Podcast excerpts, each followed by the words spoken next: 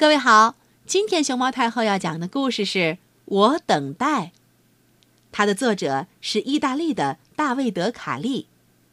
关注荔枝电台熊猫太后摆故事和微信公众号“毛妈故事屋”，都可以收听到熊猫太后讲的故事。我等待自己快快长大，等待临睡前的亲吻。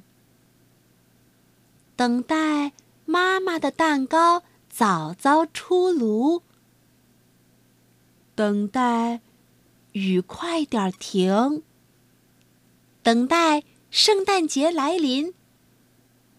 我等待爱情，等待电影开场，等待街头的重逢。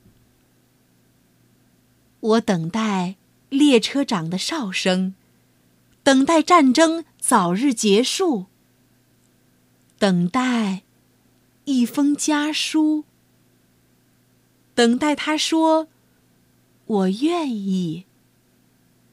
我等待自己的宝宝，等待知道宝宝是男是女，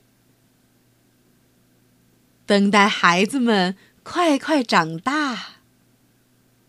等待我们共同的假期，我等待孩子们的电话，等待医生说不要紧，等待他不再受苦，